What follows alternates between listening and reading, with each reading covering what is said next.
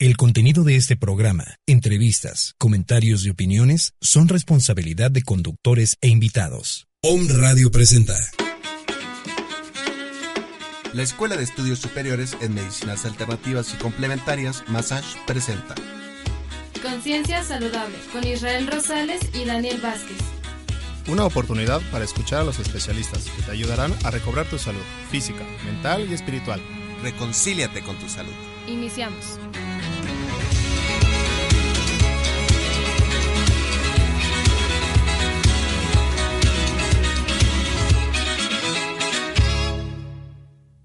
Las personas nacemos para hacer lo que verdaderamente nos gusta.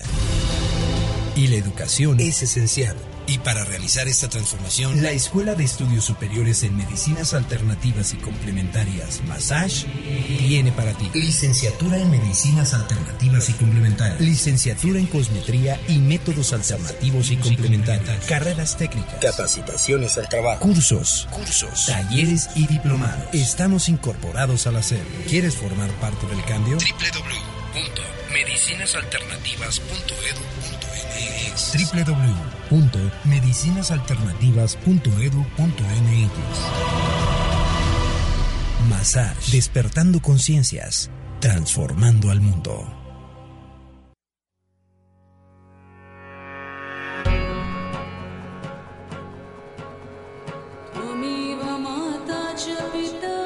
Hola amigos, bienvenidos. Mi nombre es Daniel Vázquez. Estamos en su espacio Conciencia Saludable.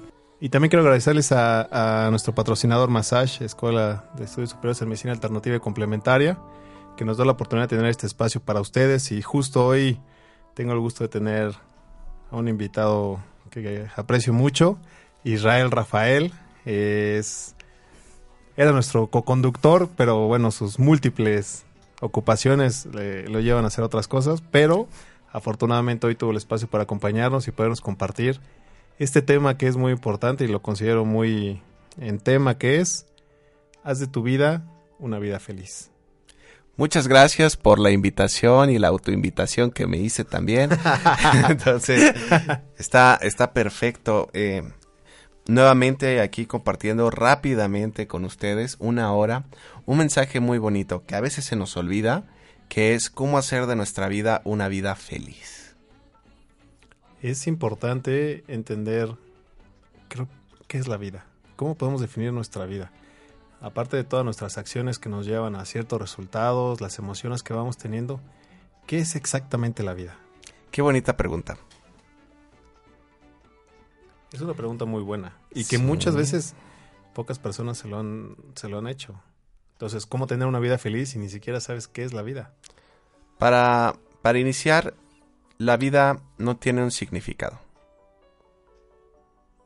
Estoy de acuerdo. Hay personas que intentaron buscarle significado. Y dentro de esas personas vamos a nombrarlas porque es importante. Soren Kierkegaard, Ajá. Karl Jaspers.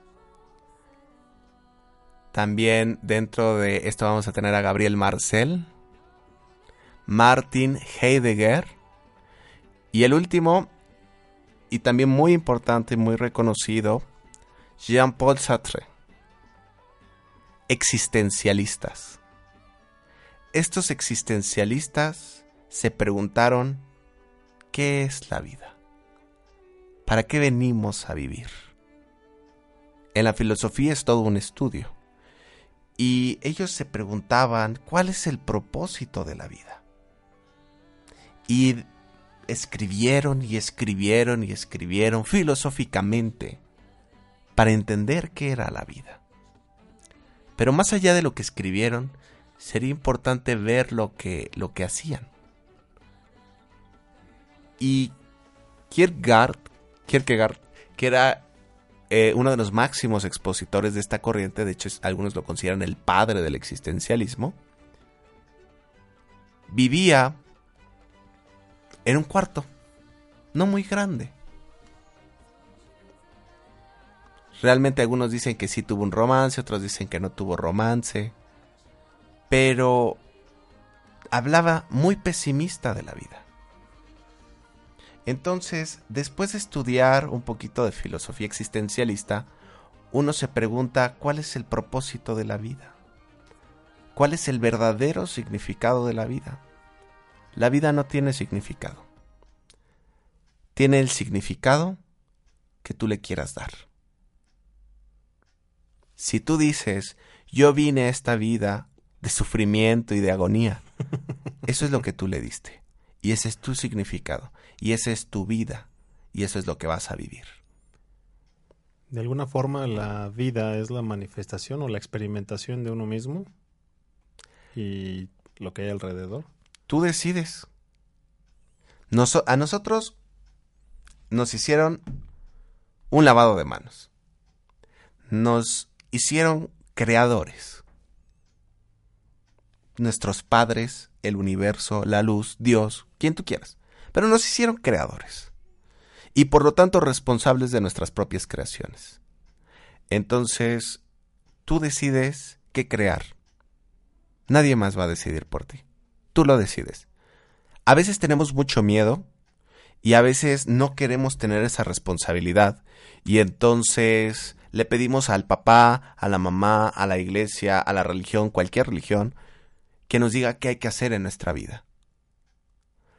Que yo te dé una definición de qué es la vida es imposible porque la definición que yo te daría de la vida sería mi definición de mi vida pero no es la definición de la vida. Mi definición del amor sería mi definición del amor, pero no sería la definición del amor. Hay palabras indefinibles, porque tú decides el significado. Tú vas a decidir qué es lo que realmente se va a manifestar en tu vida, en el amor, en el dinero, en muchas cosas. Entonces, a todos los que nos están escuchando sería bueno que se preguntaran cuál es el significado para ustedes de su vida. Porque eso es lo que están viviendo y eso es lo que van a vivir. Y si no les gusta lo que ustedes piensan como significado de la vida, entonces pueden transformarlo. Pero no es que no le guste al vecino, no es que no se adopte con una religión o una tradición, es que a ustedes no les gusta. Aquí, algo que a mí me dejó mucho una filosofía, una herramienta, que es la Kabbalah, es que hay que volvernos receptivos incluso de la misma cabala. Sea, hay que volvernos receptivos, hay que tomar todas las cosas, hay que ser de mente abierta y abrirle los brazos a cualquier cosa que llegue. No juzgarla, no discriminarla, nada más porque a mí me nace, sino analizarlo, evaluarlo, contemplarlo, y si me gusta lo adopto, y si no me gusta, no lo adopto. Me dicen, oye, pero es que tú das asesorías empresariales y que tu papá no hace lo mismo. Y yo les digo, sí, mi papá hace lo mismo. Tuve un excelente maestro. Él me enseñó. Él me ayudó. Y no es que yo siga sus pasos, yo no voy a seguir sus pasos, no me interesa. Él se dedica a otra cosa diferente. Pero me gustó ese aprendizaje que me dio. Eso sí lo hago mío, pero ya es mío, ya no es de él cada quien va a elegir. Ahora viene lo fuerte para que se agarren. La elección ya se hizo. Ahora, ¿estás de acuerdo con lo que has elegido? ¿Estás de acuerdo con tu decisión? Y si no, no te preocupes, nadie nos está correteando. Es, este es el perfecto momento de que si no estás en una felicidad estable, puedas transformarlo. Es importante, amigos, que entiendan eh, lo que dice Isra, que la decisión ya está tomada, es porque se está manifestando en este momento en sus vidas. Las decisiones que han estado tomando en días pasados, puede ser una semana, un mes, un año, es el reflejo de lo que hoy en día están sintiendo, están viviendo, el auto que están conduciendo, en el trabajo en el que están, la familia que tienen, la pareja que tienen. Estas decisiones ya fueron tomadas y justo como lo dice Israel, te sientes a gusto, están contentos con eso que tienen, están en desacuerdo, hay partes que sí, hay partes que no. Entonces es cuando viene esta nueva posibilidad que la tenemos todos los días, en todo momento de comenzar a tomar nuevas decisiones que nos llevan a la vida que queremos, para definirla como queremos en felicidad. Yo me acuerdo mucho que, que mi papá me dice, o me decía, ya ahorita ya, ya lo dejo por la paz.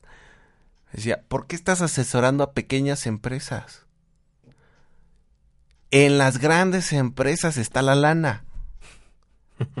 Ve a asesorar grandes empresas. Y yo le dije, mira, si me meto a una gran empresa a asesorarla, voy a tener que dejar de hacer muchas cosas que ahorita hago. Si yo me meto a una gran empresa, voy a dejar de tener un tiempo para ir al cine, voy a dejar de tener tiempo para ir al café con mi pareja. Y me dice, pero vas a tener mucho dinero. Y yo le digo, pero no me lo voy a poder gastar. Ajá, por supuesto. Entonces, ¿para qué quiero vender mi alma? ¿Por qué es eso? A una empresa que no me va a dejar disfrutar de la vida. Prefiero no tener millones, tener milloncitos, pero vivir mi vida, disfrutar mi vida. No estar presionado, no estar con una cirrosis por el estrés, con una dermatitis. Prefiero vivir bien relajado, asesorando a muchas pequeñas empresas, compartiendo todo lo que pueda compartir, pero a gusto y feliz. Eso es muy importante. A veces perdemos de vista el objetivo y también desvalorizamos lo que tenemos en este, en este actual día. Y justo quiero compartir una experiencia que tuve cuando era estudiante. Empecé a trabajar y trabajaba y entonces decía, yo quería dinero y quería dinero y quería dinero para poder salir con mis cuates porque nada más este, platicábamos y cotorreábamos y no pasábamos de la chela banquetera. Y empecé a trabajar, a trabajar y empecé a tener dinero, dinero. Y entonces un día dije, perfecto, tengo todo el dinero que he querido y ahora no tengo tiempo para irlo a gastar con mis amigos, que era con quien yo quería. No tenía tiempo para ir con mi familia al cine e invitarlos a comer porque todo el tiempo estaba trabajando. Ahí fue la primera vez que dije, ten cuidado con lo que quieres, porque lo puedes tener. Y entonces tenía un trabajo, tenía la escuela y estaba siendo de alguna forma infeliz porque no tenía con quién compartir eso que ahora era. Entonces, pues decidí tomar otro camino. Y tú le puedes preguntar a mucha gente que tiene millones, ¿eh? Y, y le preguntas, oye, ¿y eres feliz? Y te dicen no. A pesar de que tienen todo el dinero. Y entonces le dices, ¿y por qué trabajas? Es que quiero que mi familia esté bien. O sea, realmente mucho dinero que tengamos o muy poco, muy exitosos o no, realmente lo que queremos es compartirlo con alguien. Exactamente. Y ese, ese compartir, ese es un propósito espiritual. Todo lo que recibimos, de cierta forma lo tenemos que compartir. No dar, sino compartirlo. Compartirlo con alguien. Porque realmente lo que buscamos en algo como el dinero no es dinero son experiencias, experiencias que nos llevan de cierta forma a sentirnos cómodos. Pero la felicidad no nos la va a dar el dinero.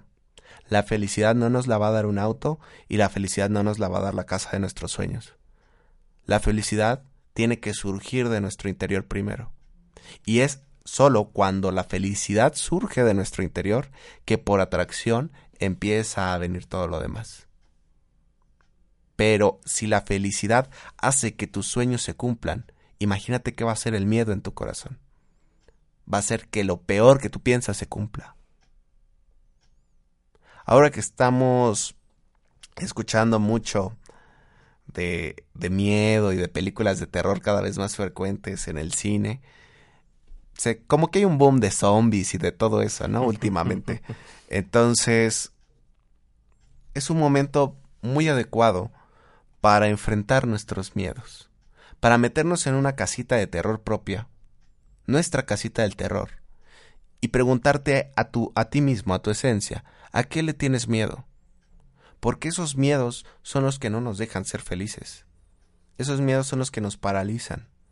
Y justo ahorita que mencionas esta parte de los miedos y uniéndolo con lo que decías anteriormente, el miedo a compartir la gente no entiende que compartir es algo muy, muy, muy hermoso y creen que compartir es perder. Y justo es totalmente lo contrario. Compartir es como dar un beso. Exactamente. No te quitaron los labios. Depende de cómo sea el beso, claro. Pero, no. O sea, técnicamente ya en el sentido estricto y serio, realmente tú das un beso y no te quedas sin tus labios, no te quedas sin tu alma, no te quedas sin nada. Tú estás compartiendo un momento de tu vida. Y esa persona a la que le diste el beso también está compartiendo un momento de tu vida.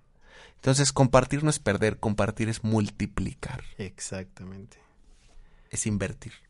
Donde no pierdes nada, incluso ganas compartiendo. Ganas tú como experiencia, gana el otro por lo que le compartiste y justo se hace una, una cadena, ¿no? Una cadena interminable donde si se mantiene esa, esas ganas de compartir, todos ganan. Ahora, no tenemos que compartir algo material. Exactamente. Ya compartir algo material es un estado supremo, pero el simple hecho de compartir un buenos días. Yo le doy buenos días a todos y luego me dicen en los diferentes trabajos y empresas a las que voy, ¿por qué saludas a todo el mundo? Yo les digo, pues así soy, así me gusta uh, saludar, ¿no? Pero en, ya en un sentido real, algo que no les digo, porque muchas veces se cierran este tipo de, de información, ¿no? Es que uno de mis maestros me dijo a mí algo muy importante, ¿quieres compartir energía? Dale los buenos días a la gente, aunque no la conozcas.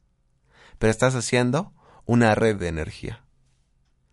Entonces, decirle los buenos días a las personas, las conozcas, no las conozcas, desearles el bien, es una forma de compartir toda esa luz que tú tienes en tu interior. Les voy a compartir sí. también otra experiencia justo de la misma naturaleza que lo dices. Eh, en las guardias hospitaleras que estamos realizando por parte del Instituto de Massage, mi compañero de guardias me preguntaba, qué bárbaro, ya, por favor, ¿por qué saludas a todo el mundo? Ni, ni siquiera los conoces. Y le decía, es que no sabes lo hermoso que es saludar a alguien de corazón y que esa persona, estando en otro estado mental, tal vez molesto, se voltee, te mire con esa seriedad y simplemente no pueda hacer otra cosa que sonreír de corazón también y decirte buenos días. Y entonces es muy chistoso porque ahora antes yo era el que iba dando los buenos días y ahora llego al hospital y todos son los que me saludan y de verdad es algo formidable. Es la retroalimentación. Formidable. Es la correspondencia. Entonces, esa es la clave de la luz. Porque ahora todos te dicen a ti buenos días. Ahora tú compartes prosperidad y ahora la prosperidad te llega de todos lados. Esa es la misma forma, es la misma dinámica hay que estar abierto. ¿Qué pasa si yo me cierro? Me cierro hasta para el dinero, me cierro hasta Por para el amor. Entonces hay que abrirnos a la vida. Pero me voy a abrir a la vida y entonces surge una voz como de serpiente y te dice, ¿estás seguro? ¿Y si te lastiman? ¿Y si te dañan? ¿Y si te dejan solo? ¿Si te dejan sola? ¿Si no te lo pagan? ¿Si no te lo devuelven? ¿qué le van a contestar esa voz? ¿Qué le van a decir esa voz? Entonces, como punto importante, aquí hay que definir unos, unas reglas, unas pautas, que no, no, no, por favor, no lo tomen como dogma, no lo tomen como los diez mandamientos de Israel o de Daniel, no son, no son eso, simplemente son pautas. ¿Por qué son pautas? Porque se pueden modificar. Por supuesto. O sea, acá que me va a servir. Sí, claro. Lo que, le, lo que le guste. Algo muy bonito sobre la pregunta que me hiciste es, ¿qué es vida? Como, como lo decíamos al inicio, cada quien le pone su definición.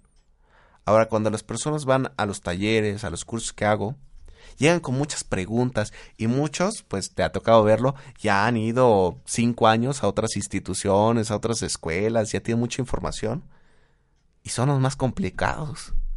Sí. Porque tengo que desprogramar todo. Sí, lo he visto. Lo he visto. Y me pregunta una alumna, apenas me lo preguntó la semana pasada, me dice, bueno, Isra, ya me desprogramaste, ya no traigo nada de información. ¿Ahora qué le vas a meter a mi chip? le digo, nada. Nada. Porque yo te desprogramo, pero no te reprogramo. Yo te desprogramo de todo, de la religión, de los padres, de todo lo que quieras te formateo, te vuelvo a un estado de fábrica, donde hay pura esencia, infinidad de posibilidades. pero tú decides qué le vas a poner. Ya nadie decide. Yo no puedo decidir porque no es mi vida. Te corresponde a ti. Entonces, tanto para que no tenga información aquí, le digo, exacto. Porque no necesitas que yo le meta un chip que diga astrología. No necesitas que yo le meta un chip que diga tarot. Tú tienes que decidir si lo vas a descargar o no. Tú tienes que decir si lo, decidir si lo vas a hacer propio o no. Y así la felicidad depende de cada uno de nosotros. Si sí bajamos ese software, si sí bajamos ese programa, tenemos que tener una vida feliz. Y feliz no significa que sea feliz eterna, ¿eh? No significa que no se estresen. Estrésense. No significa que no tengan miedo. Tengan miedo. Pero no se olviden del objetivo. Y el objetivo no es tener miedo. ¿Cuál es el objetivo? Vuelvo al punto. Yo les puedo decir cuál es mi objetivo, pero ustedes tienen que decir cuál es el suyo. Por supuesto. Y al final vamos a compartir algo muy bonito en esta humanidad. Algo de lo que mencionas es muy válido el tema de la desprogramación. Sí. Y que se den cuenta por qué es importante la desprogramación, porque a través de dudar todas las creencias que tienes hoy en tu cabeza, desde el comportamiento, dogmas de educación o de protocolo, eh, temas religiosos, temas políticos, educativos, tus propios temas de acción, de enojo, de ira, de tristeza, de felicidad. Cuando tienes esa capacidad para desprogramarte de alguna forma, por decirlo, comienzas a escoger, justo como decías, qué software vas a instalar, cuáles van a ser tus nuevas creencias a partir de un estado neutro, donde las cosas o los miedos o los dogmas viejos no te van a limitar, exacto. Entonces es una gran oportunidad. Y a lo mejor como les ponía el ejemplo de lo que había pasado con mi papá, a lo mejor ustedes dicen, yo sí elijo tomar esto que me enseñaron mis papás. Yo sí elijo tomar esto que me enseñó la religión, la iglesia. Yo sí lo elijo. Pero ya fue tu elección. Exactamente. Porque a veces dicen, no, es que la religión católica no, pero pues tiene santos. A veces dicen, no, que el budismo no, pero hay bodhisattvas, bodichitas. A veces dicen, no, pues la cabala no, pero también tiene sus profetas. Entonces, al final no es la religión aquí el, el punto. Al final es, tú vas a ser verdaderamente feliz. ¿Te atreves a ser verdaderamente feliz? Entonces, ¿cuál es la definición de tu vida? ¿Cuál es la definición real de tu vida? Y actúa en congruencia con ello. Porque somos hoy en día muy conscientes. Con tanta información que está, somos muy, muy conscientes. Ahora hay que ser congruentes con esa conciencia. Y es ahí donde como palomitas empezamos a tronar. Pero tampoco hay que preocuparnos que nos está presionando. Hay que ser relajados. Hay que vivir la vida. Que a lo mejor no es la única vida que tenemos. A lo mejor hay más vidas. A lo mejor no. Se los dejo a su libre criterio. Luego hablaremos de eso. Pero esa vida que estamos viviendo ahorita sí es única. Sí es única porque es mi única vida como Israel. A lo mejor luego regreso y me llamo Fray Juan de quién sabe qué. Pero ahorita me llamo Israel. Y es la única oportunidad que voy a tener para disfrutar esta carne, este cuerpo. Entonces, tengo que hacer lo que tengo que hacer, pero no lo voy a hacer de malas. Lo voy a hacer feliz. Feliz porque estamos nutriendo al universo. Y el universo nos renutre a nosotros. Pero por ser co-creadores, lo primerito que tenemos que hacer es abandonar una postura de víctima. Sí, y justo ayer escuchaba una frase hermosa y muy fuerte donde dice, tú no eres culpable de nada, sin embargo, eres responsable de todo. Sí, tenemos que abandonar nuestra postura de víctima, tenemos que abandonar esa culpa y decir, bueno, las cosas están así porque yo lo permití. Dejen ese disfraz empiecen al hacerse conscientes de su responsabilidad en este universo. Eso es ser lo que llaman Beni Elohim, hijos de Dios, hijas de Dios, de lo divino. Reconocer su yo soy. Hoy en la mañana me preguntaban, oye, ¿qué es el yo soy? Yo les dije, ah, pues bien sencillo. Yo soy. Yo es sujeto. Soy es verbo. Falta el predicado. ¿Qué significa yo soy? Significa sujeto y verbo y ausencia de predicado. ¿Qué significa eso? La divinidad te dio el yo soy. La divinidad te dio el sujeto y el verbo. Tú tienes que decidir el predicado. Entonces tú puedes decir, yo soy lo máximo o yo soy lo peor. Pero eso lo decides tú. Pero no lo decides con tu mente. Cuidado. Lo decides con tus acciones. Sí, porque dices, no, pues yo he leído aquí el Corán, yo he leído el Mahabharata, yo he leído muchos libros sagrados. Y, y yo soy Dios, yo soy, Dios y yo somos uno, yo soy la, la potencia divina aquí manifestándose, santo, santo, santo. No. ¿Y qué haces? ¿Qué haces? No, pues soy Nini. ¿Y cómo transmites esa divinidad máxima a los demás? No, pues no lo hago. Entonces, lo eres aquí en tu mente pero todavía no lo eres en tu carne. Y todo se manifiesta. No dice por lo que piensan, dice por sus obras serán reconocidos. ¿Qué obras tienes? Por eso es predicado. No es tu verbo, no es lo que tú haces, no es lo que tú eres, porque ya eres. El punto es qué vas a hacer con eso que ya eres. Ese es el yo soy. Esa es la magia del yo soy. ¿Por qué? Porque ¿qué no le puedes poner al yo soy? Le puedes poner todo lo que quieras. Entonces, es una ventana hacia lo ilimitado. A Insofaur le llaman. Yo soy lo que tú quieras. Lo que tú le quieras poner. Mira qué bonita reflexión donde el soy y el yo, el ser y el ego se abrazan al fin después de tanto tiempo.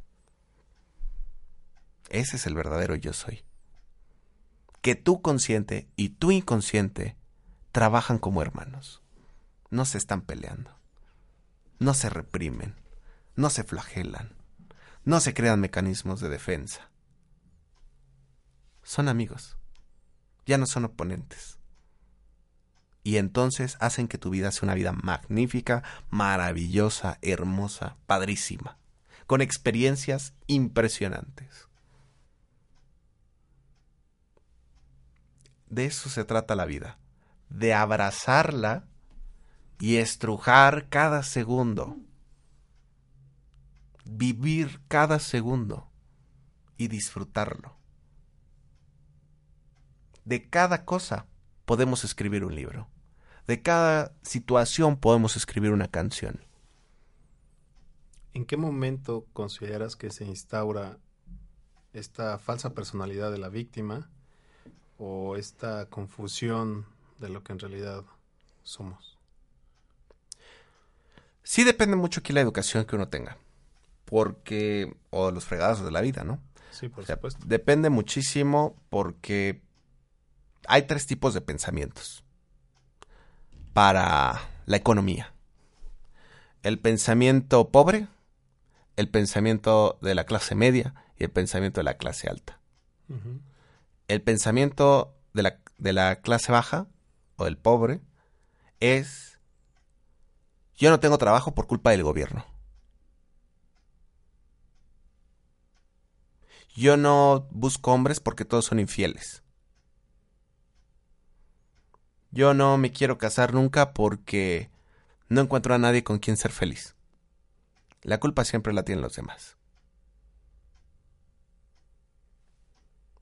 Ese es un pensamiento que los va a llevar a una pobreza material y a una pobreza espiritual. Por esa falta de responsabilidad de la propia acción. No son creadores, son efectos. ¿Efectos de quién? De quien tenga el poder. ¿Y quién tiene el poder? El que dice, yo puedo. ¿Quién tiene poder? El que dice, yo puedo. Yo puedo, yo lo voy a hacer. ¿Quién no tiene el poder? Quien dice, yo no puedo. Depende de los demás, depende del gobierno, depende de mi familia, depende de la sociedad, depende del gobernador, de la gobernadora, depende de todos menos de mí. Ah, bueno, pues ese será su destino. Siempre depender de alguien. El pensamiento de la clase media para la economía es, quiero tener seguridad. Quiero trabajar en una empresa donde me den mis gastos, me den un salario, me den prestaciones de ley y me puedo comprar mi casita. Aunque sea de tres recámaras de uno por uno, pero va a ser mi casa, segura. Nadie me la va a quitar. Voy a tener una educación, porque con esa educación voy a conseguir un trabajo. Y eso va a ser seguro. No se arriesgan. Pura seguridad. Les va a llevar a vivir bien, acomodado, sin muchos grandes problemas, como ¿qué voy a comer hoy? Pero ahí hay un error, que se están estancando. Como buscan todo seguro, no pueden cruzar de una línea, que es arriesga. Entonces, oye Isra, me gusta ese chavo, pero no me ha visto. Entonces mejor no voy. No arriesga. ¿Y qué tal si era el amor de su vida? ¿Qué tal si era el alma gemela que solo aparece una vez y si no, la va a tener que buscar en la otra vida otra vez? No, qué miedo. ¿Qué tal si me batea? Miedo al rechazo. Todo lo que me provoque dolor, mejor no. Mejor aquí, aquí estoy bien, aquí estoy seguro. Cargan, tienen su responsabilidad, pero siguen siendo efecto. Porque todavía no dicen yo puedo. Dicen, si no pierdo mi centro, si no pierdo aquí mi seguridad, lo hago. Si la pierdo, entonces no. ¿Invierten? No, no invierten. ¿Por qué? Porque pueden perder. Y el pensamiento de la clase rica, de la clase alta. Yo puedo, yo lo hago, yo me arriesgo. No es simplemente decir, ah, mira, me gustó este negocio, me voy a arriesgar. No, hay que saber cómo hacerlo. Pero lo visualizan. Clave número dos. La vida triunfa el que se arriesga. Y si te arriesgas, ganas a como de lugar. Porque o ganas, material, emocional y espiritualmente, o ganas un aprendizaje. Pero ganas. Si me dicen, oye, pues todo lo que tú haces está padrísimo, pero no has perdido, yo les digo, sí, sí he perdido. Pero he perdido económicamente, sí, pero he ganado un aprendizaje y entonces para mí es como si hubiera invertido en un curso. Hice un negocio, invertí 30 mil, 40 mil pesos, pero lo que aprendí en este negocio que perdí, por ejemplo, es algo que ningún curso me hubiera dado. Por supuesto, la experiencia no se compra. O sea, no lo hubiera aprendido en ningún curso. Por lo tanto, no me arrepiento. Hubieran visto cuando cuando ese negocio del que le estoy hablando fracasó, yo llegué con mi sonrisa. Dije, wow, ¿cuánto aprendí? Ahora me doy cuenta. Estaba tan entusiasmado en la meta que no me estaba dando cuenta de cada aprendizaje que tuve. Y ahora que ya me la quitaron, ya vi cada aprendizaje.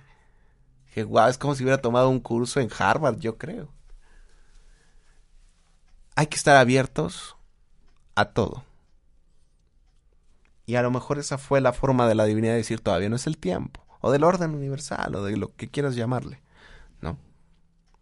Entonces, regla número tres, o clave número tres, porque no es regla, es como una clave, un tip, como lo quieran ver. Consejo. Consejo. No, vive en el presente. No te quedes en el pasado, no vayas al futuro. Vive aquí, vive ahora. El pasado es bonito. El futuro es incierto.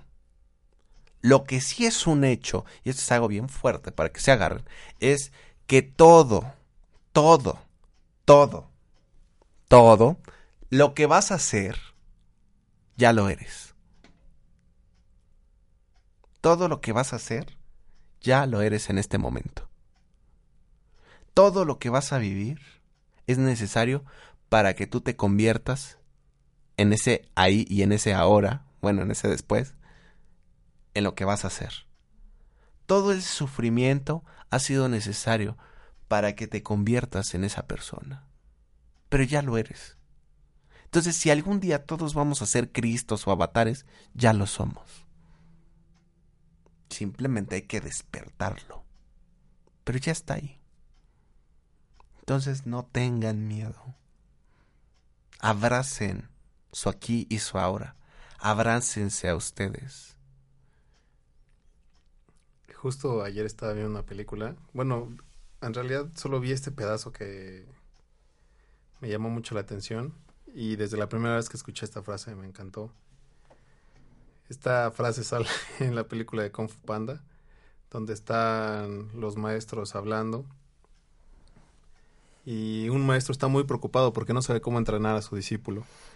Y entonces le dice el maestro mayor a, a este nuevo maestro, que no se preocupara justo por el pasado, porque era algo que ya era incambiable y simplemente pues estaba atrás. El presente, el futuro no tenía sentido preocuparse por él porque era algo incierto y las acciones lo creaban. Pero el presente era un regalo que teníamos todos los días y era nuestra oportunidad de hacer eso que somos. Por eso se llama presente. Y por eso se llama presente, porque es un regalo para nosotros. Por eso hay que abrazarlo porque es un regalo que nos están ofreciendo. Ahora, la película de Kung Fu Panda tiene mucha filosofía. También la del Rey León.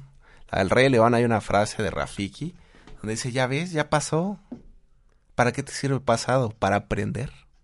Porque le pega con su bastón a, a Simba. Entonces, vean, las películas nos muestran, las canciones nos muestran el camino de la conciencia. Hay que absorberlo. Pero ¿qué pasa si estoy escuchando la canción y estoy en mi mente con, otro, con otra canción, con otro ruido? ¿Y qué pasa si aquí al lado me están hablando? Entonces yo ya no estoy en mi aquí y en mi ahora. Yo ya me dispersé. Y esa dispersión nos quita de nuestro centro. Otra clave. Deja los caprichos. Muchas veces nos volvemos caprichosos ¿Caprichosos en qué sentido? No en el sentido de quiero mis chocolates, quiero mis chocolates. No. En el sentido de que tú dices, quiero que las cosas salgan de una forma. Y no salen así. Y entonces nos enojamos, nos frustramos, nos da ansiedad. Si yo puse el 110% de mi parte y las cosas no salieron como yo esperaba, entonces hay que soltar, hay que fluir. A eso nos referimos con dejar de ser caprichosos, con esa clave. Fluye con la vida, no te aferres a un resultado. ¿Cómo podemos diferenciar entre capricho, eh, constancia o desidia? Muy bien. En constancia, yo voy todos los lunes a dar clase 7.45. Todos los lunes. Si llego a faltar, lo comento.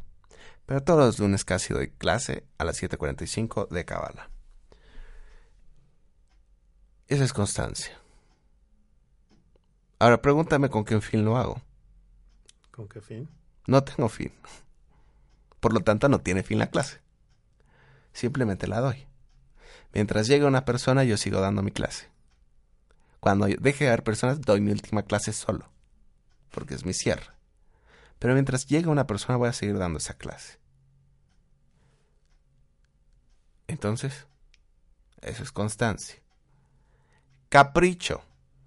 Si no llegan 10 personas, no doy mi clase. ¿Qué importa si llegan 10, si llegan 2000, si llega uno?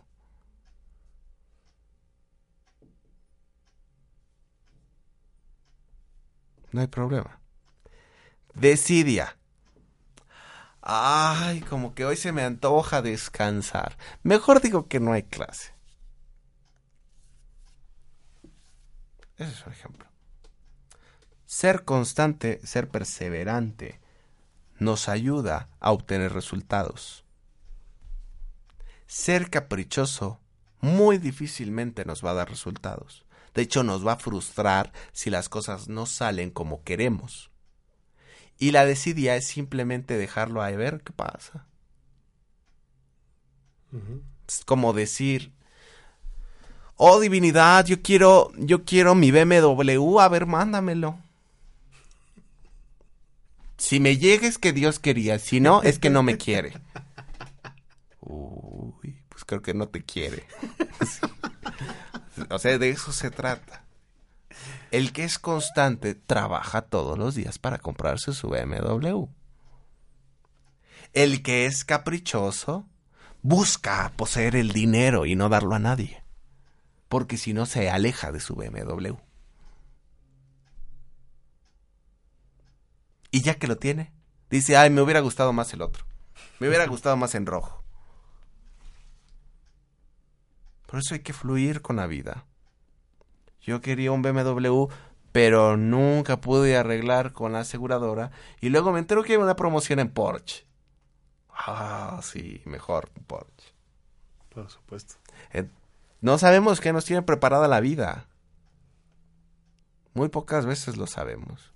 Pero no por eso hay que dejar de prever. O sea, hay que prever, hay que organizarnos, hay que ordenarnos, hay que tener un pronóstico. Pero no aferrarnos a que las cosas tienen que salir así. Si hay que hacer una organización, no me malentiendan.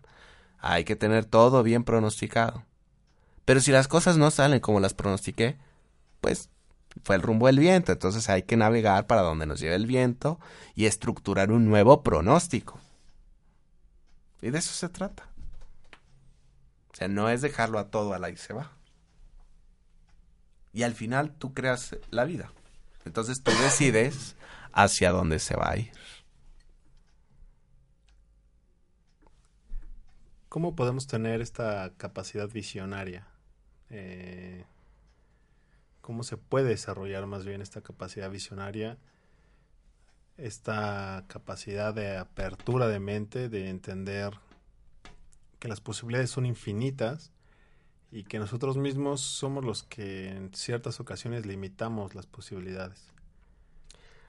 Daniel, me hubiera gustado tener una varita mágica para transformar eso. Pero, pero no la hay.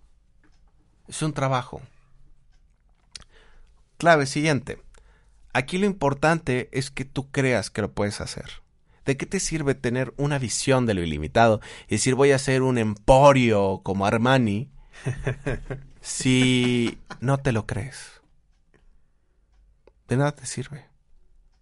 Tienes que creértelo. A lo mejor no vas a hacer tu emporio de Armani, pero vas a hacer tu tienda de tacos y vas a sacar todo de ahí. Lo puedes hacer. pero si crees que puedes, el mundo no se cierra. Si tú no tienes certeza, entonces el mundo se te cierra y te deja caer todo. La certeza es una palabra que se podría traducir en hebreo como emuna. Significa plena certeza de que las cosas van a salir. Porque así opera el universo. Porque así se dan. Paso tras paso se da igual. Siempre. Armonía perfecta. Resonancia. Tal cual lo quieres, tal cual llega. Pero si dudas, si desconfías, ese es el significado que tú le diste a la vida. y volvemos al inicio. No, por favor. Entonces, por eso es tan fundamental la pregunta que me hiciste, sin querer queriendo. ¿Qué definición le vas a dar? Y luego, espera, eso es la vida. Ahora vamos a lo, difícil. ¿Qué es la definición que tú le vas a dar a felicidad? Ah, por supuesto, eso es algo muy importante también. ¿Desde qué, desde dónde, desde qué programación estás entendiendo qué es la felicidad? Sí. ¿Desde qué programación estás entendiendo que es amor?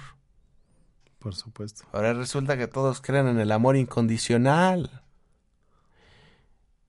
Y yo digo, wow, todos creen en el amor incondicional. ¡Qué padre! Y entonces llegan y me dicen, oye, es que, ¿qué crees? Que me peleé con mi pareja. Voy a hablar así como hablan señorita Laura.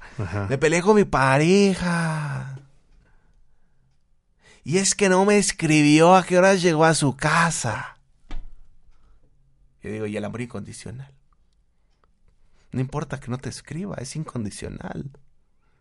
No, pero es que si no, yo me siento inseguro. Y si yo me siento inseguro, yo me siento insegura, pues me da miedo que me lastime. Y si me da miedo que me lastime, mejor que se vaya. Y yo le digo, ¿dónde está el amor entonces? ¿Dónde está la incondicionalidad? Es muy padre toda la fraseología que ahora tenemos, pero hay que aplicarlo. Porque si no lo aplicamos, no estamos funcionando. Seguimos anclados al pasado. Seguimos anclados a una enseñanza de atrás. Y no estamos dejando brotar nuestra verdadera esencia. Es más, decir amor incondicional es de otra filosofía. ¿Qué es lo que tú piensas que es el amor? ¿Cómo actúa para ti el amor? Aquí, por eso, algo muy importante es ser honestos con uno mismo. Mira, hay un secreto, un gran secreto, que muchas personas lo hacen. Y este secreto es un secreto de empresarios, es un secreto de políticos y de, de personas espirituales. Este secreto es hablar con uno mismo. ¿Cuántas veces hablan ustedes con ustedes? ¿Cuántas veces se comunican?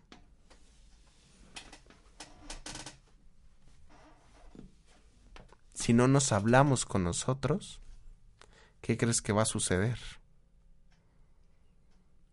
Si nosotros perdemos nuestro centro, perdemos nuestra armonía y perdemos la comunicación con nosotros, ¿quién nos va a orientar? ¿Cuál va a ser nuestra brújula? Entonces, yo voy a ponerles aquí el ejemplo. me estoy hablando por teléfono. Y entonces vamos a ver qué pasa. Mira, ahí está. Este es mi número. Le estoy hablando y nadie contesta. La llamada se cobrará al terminar los tonos siguientes. ¿Qué pasó? Intentamos comunicarnos, intentamos hablar con nosotros y nos manda al buzón. Yo digo, oye, oye Isra, no espera que tengo que ir a la radio. Oye, oye Isra, no, no espera que tengo que ir al trabajo. Oye Isra, oye Isra, no, no, espera que tengo que hacer esto otro. ¿Cuándo hablas contigo? Date diez minutos nada más. Báñate al mismo tiempo, pero habla contigo. ¿Qué es lo que hace la gente cuando se vaya? Ay, está calientito. Y ahí se queda. En este, en este ejercicio de hablarse uno mismo, sí lo considero muy importante, de verdad muy importante, muy valioso, muy necesario. Pero también la persona que nos contesta está igualmente programada que nosotros. Y entonces, recuerdo que en una clase nos comentabas, cuando te pregunta esa persona por qué no o por qué sí, lo correcto es cuestionarla. Sí, yo voy a decir, a ver, voy a poner mi, mi taquería, ¿no? Que era lo que estábamos.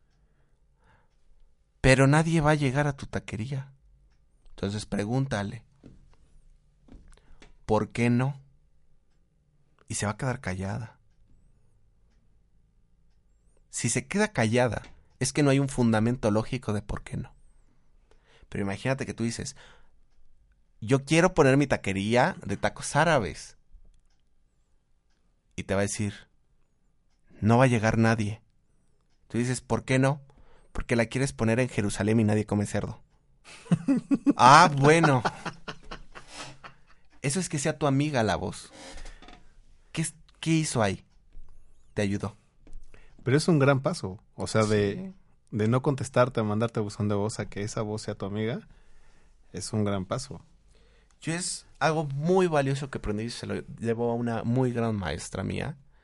Que no, no es mi maestra, pero sí es mi maestra de corazón. Que me dijo, vuelve a tu voz. Tenía, estaba peque todavía, ¿no? Vuelve a tu voz, tu amiga, no tu enemiga. Y entonces yo abracé a mi voz y le dije, ayúdame. Y entonces, yo antes daba cursos y decía, ojalá llegue la gente, a ver si llega. Y si no llega, ahí está mi voz. Cuando la volví mi amiga, mi voz me dijo, va a llegar gente, no te preocupes. Y desde entonces, full, siempre. Está perfecto. Dice, oye, ¿en cuánto están tus consultas? En tanto. Pero hay gente que cobra 100 pesos, tú cobras como mucho más. Esa es la voz inicial. No llegaba gente. Después de un proceso, mi misma voz me dice, cobra más. La misma voz ya me está diciendo, cobra más. Y entonces cobro más. Y llega más gente. Pero la voz, o sea, yo mismo, ya no me pongo el pie. Yo mismo me echo porras. ¿Cómo se inicia esta comunicación con la voz? ¿Cómo empatamos con ella? ¿Cómo nos presentamos con ella? Y entonces se hace nuestra amiga. ¿Tú le hablas a, a tu mamá? Sí. ¿Cada cuánto le hablas? Pues más bien whatsappeamos. Cada tercer día, cada dos días. Eso no es hablar. ¿A quién le hablas constantemente? A mi voz. Bueno, Pero aparte todavía alguien, no sabemos hablar. alguien externo. Alguien externo no le hablo a nadie. Qué barbaridad. Te paso la factura de la consulta al final. No es cierto. No, porque soy mucho de hablar, pero en persona. Busco a las personas para hablar con ellas eh, directo. Por teléfono no me gustas. hablar. bueno, imaginemos que hablas todos los días con tu mamá. ¿Sí? ¿Qué pasaría si tú hablas todos los días con tu mamá y un día de repente de la nada le dejas de hablar porque ya creciste y le dejas de hablar durante 10, 15, 20 años y te desapareces? Y al día siguiente le hablas como si nada. ¿Qué crees que te diría? Mendigo chamaco. Te diría, no tienes madre porque me abandonaste aquí, entonces no la tienes. ¿Sí? Eso es lo que te diría. No te diría, ay, qué bueno que regresaste, mijito. No, ¿verdad? No, no creo. Eso es lo que pasa cuando nosotros queremos hablar con nuestra voz. Nuestra voz nos va a decir, tú a los seis años, a los siete años, a los cinco años, me dijiste ya crecí. Y me mandaste por un tubo. Y ahora después de 20 años, 30 años, 40 años, ¿quieres venir a hablarme y decirme cómo me va? ¿Qué te pasa? ¿Eres bipolar o qué? Eso es lo que, lo que nos va a contestar la voz. Ajá. Y entonces ahí es donde aplica el perdón a uno mismo. Ahí es donde tú le vas a decir a tu voz, perdóname, no debí de haber hacer, no debí de haberlo hecho. No sabía, no tenía el conocimiento. Pero ahora quiero hacer las paces. Ahora vengo a hacer las paces contigo. Pero quiero que pongas de tu parte, que me ayudes con eso. Y al principio va a estar como un par de meses. No, no, ¿cómo? ¿Cómo? Es que te acuerdas que me hiciste esto, ¿no? ya luego te va a empezar a dar consejos. Ya luego se va a volver tu amigo, tu amiga. Ya luego van a ser uno. Yo soy. Y entonces tú le vas a preguntar a tu yo, oye yo, ¿qué quieres hoy? ¿Qué soy? Lo que tú quieras. Lo que tú quieras. Está perfecto. Porque si no, entre el yo y el soy va a haber una división. ¿Y qué pasa si yo divido el yo del soy? Puede entrar cualquier otra cosa. En este caso podría ser un yo no soy. Nadie. Yo no puedo. Yo no tengo. Me limito. Hay que unificarnos. ¿Puedes salir del planeta Tierra? Dices, ya estoy cansado del planeta, ya me voy. No puedes. Bueno, a menos que trasciendas. Y eso a lo mejor, quién Ajá, sabe. Bueno, sí, no se sabe. Entonces, ¿crees que nos podemos desconectar de lo divino? No. Estamos bien conectados con lo divino. Estamos desconectados con nosotros mismos. ¿Por qué no nos hablamos? ¿Qué hay que hacer con un amigo? Hablarle, atenderlo, procurarlo, darle detalles, recordarte de los cumpleaños. ¿Cuándo hacemos eso con nosotros? Siguiente tip. Tú eres el centro del universo. Y si no lo eres, búscalo. Sí, por supuesto. Porque alguien más tiene tu centro entonces. Y recupera tu centro. ¿Cuál es tu centro? Sí, justo lo decía Steve Jobs. Eh, en una de sus frases es, de verdad haz lo posible para luchar por tus sueños, porque si no lo haces estarás trabajando para los de alguien más. Que así pasa. Muchas veces. Pero ¿por qué pregunto eso? ¿Cuál es tu sueño? ¿Cuál es tu propósito y cuál es tu centro? Porque tu centro, tu centro, es lo que vienes a hacer. Es lo que vienes a transmitir al mundo. Cómo lo hagas ya es tu bronca, pero es lo que vienes a hacer. Entonces, una pregunta que, que se le puede quedar a todos los que nos están escuchando de tarea es que se que, que tengan muy consciente esta pregunta. ¿Cómo en una palabra me describirían los demás? Y como tarea, pregúntenle a los demás. ¿Cómo los describirán en una palabra? Ejercicio interesante, ¿eh? ¿Por qué? Porque nosotros estamos tan metidos con nosotros Ah, por supuesto. que ni Por siquiera supuesto. tenemos idea. Pero si vamos con 40 personas y le decimos descríbeme en una palabra, va a haber muchas personas que te digan la misma palabra. Entonces eso te va a dar como una... A lo mejor no es tu centro porque lo está diciendo alguien más, pero te va a direccionar a tu centro. Tienes una noción de cómo para dónde va.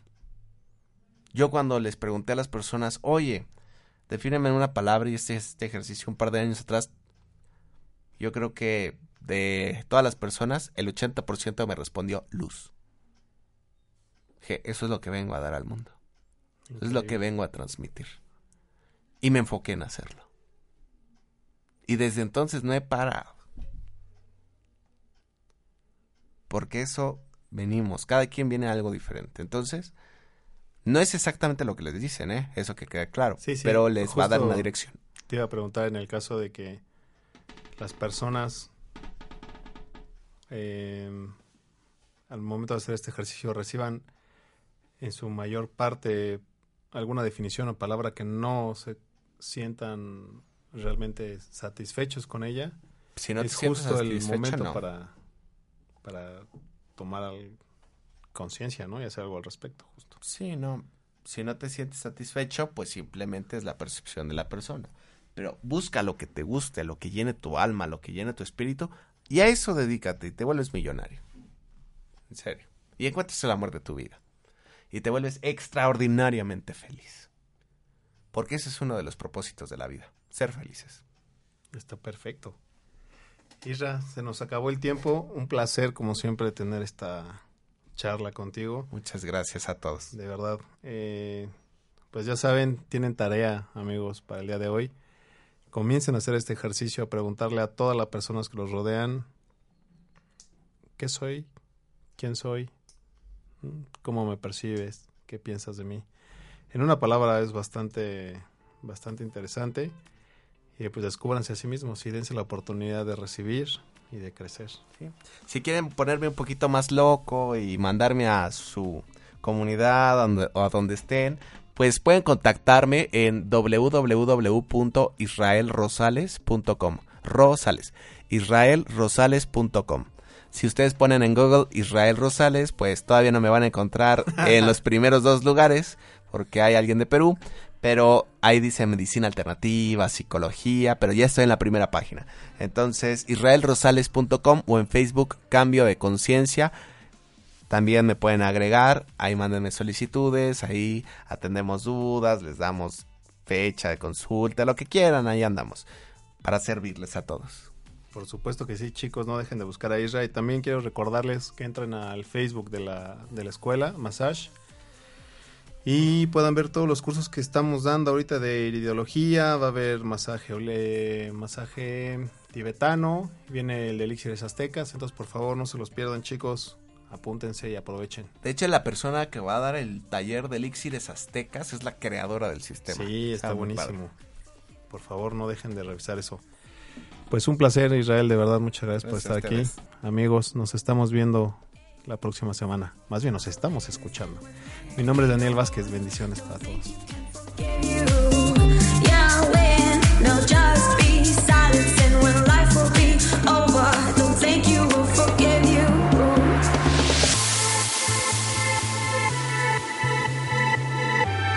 Las personas nacemos para hacer lo que verdaderamente nos gusta. Y la educación es esencial.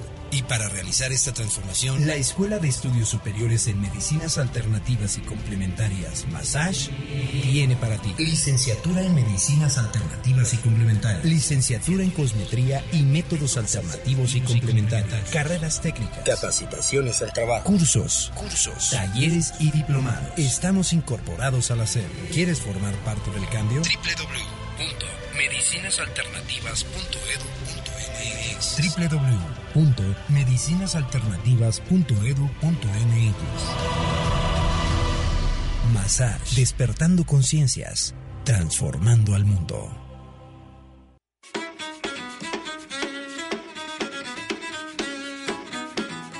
Massage. Transformando conciencias, cambiando el mundo. Una oportunidad para escuchar a los especialistas que te ayudarán a recobrar tu salud física, mental y espiritual. Reconcíliate con tu salud. Te esperamos en el próximo programa. Tu despertar ha comenzado.